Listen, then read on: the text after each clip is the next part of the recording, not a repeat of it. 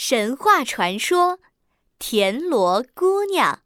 大雨过后，一只田螺从草丛里爬出来，它的壳非常大，五颜六色的，在阳光下闪闪发光。咦，这不是一只田螺吗？一只大手把田螺捡了起来。捡起田螺的这个人叫做谢端。这只田螺真大，真漂亮啊！不如我把它带回家去吧。谢端用手捧着田螺，把它带回了家，放在了水缸里。田螺，田螺，你先住在这里，我会好好照顾你的。接下来的日子，谢端每天都会去山上挑泉水，倒在水缸里，然后再去地里干活。田螺，田螺。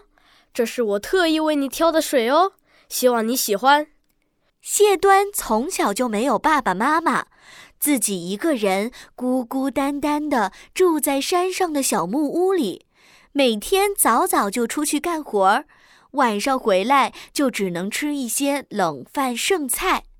田螺，田螺，我以前总是一个人，现在好了，有你陪着我，我很开心。这一天。谢端像往常一样干完活往家走，远远就闻到了一股香味儿。咦，家里没有人，怎么会有饭菜的香味？他推开门一看，简直不敢相信眼前的这一切。这这是哪里来的一大桌热乎乎的饭菜？谢端在房子里转了一圈，发现房间里也被打扫得一尘不染。连床上的破衣服都补好了，这这是怎么回事啊？真的是我的家吗？谢端跑出门，往门口一看，没走错呀，这就是我家呀！哪个好心人在帮助我？真是太感激了。嗯，正好肚子饿了，那我就先吃了。谢端美美的吃了一顿，他从来没有吃过这么好吃的饭菜。太好吃了，太幸福了！水缸里那只大田螺正偷偷地看着吃饭的谢端。田螺小声地说：“ 你喜欢就好，我以后每天都给你做。”原来这只田螺是天上的神女田螺姑娘。天帝看到谢端勤劳又善良，特地派他下凡来照顾谢端十年。不过，田螺姑娘下凡的时候，天帝反复交代：“你这次下凡一定要小心，不要让谢端发现。如果谢端看见你的样子，就要立刻回到天庭。”是。于是，田螺姑娘变成一个大大的田螺，让谢端带她回家。等到谢端出去干活的时候，就出来帮助谢端洗衣、做饭、打扫屋子。就这样，第二天、第三天、第四天，谢端每次回到家都会吃到田螺姑娘为他准备的饭菜。奇怪，这究竟是哪位好心人呢？我一定要找到他，报答他的恩情。谢端很想看看这个好心人到底是谁。这天，他特意提早收工往家走，远远的就看见厨房的烟囱在冒着烟。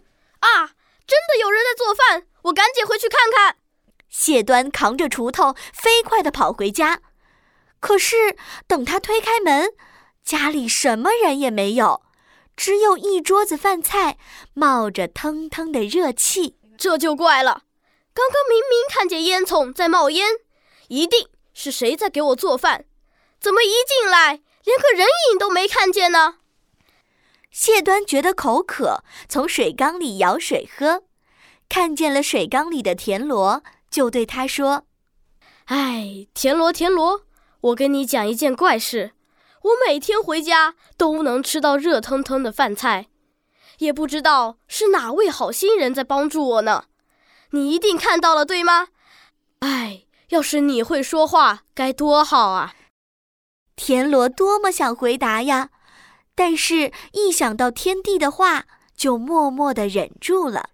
不行，我一定不能说出来，我还要照顾谢端呢。万一告诉了谢端，我就要立刻回天庭了。又过了一天，谢端一边在田里干活儿，一边想着最近的怪事儿。他实在是太想知道这个好心人到底是谁了。我今天再早一点回家，一定要找到这位好心人。于是太阳还没落山，谢端就赶紧赶回家。远远的看见烟囱又在冒烟，他飞快的跑回家，猛地一下推开门。天哪！一个美丽的姑娘出现在他的面前。原来是你每天给我做饭。你，你是谁？为什么会在我家里？为什么对我这么好呢？田螺姑娘来不及变回田螺，躲到水缸里。她的小脸红扑扑的，水灵灵的眼睛望着谢端说：“我是你带回来的那只田螺。我本来是天上的神女，是天帝派我下来照顾你的。本来我可以在这里照顾你十年，但是现在被你发现了。”我马上就要被天帝召回天庭了。田螺姑娘看着水缸边的田螺壳，她捡起来递给了谢端。你可以用我的田螺壳来盛米，这样就可以有吃不完的米。以后我不在了，你要好好照顾自己。希望你做一个幸福快乐的人。说完，天上下起了暴雨，田螺姑娘在雨中飞向了天空。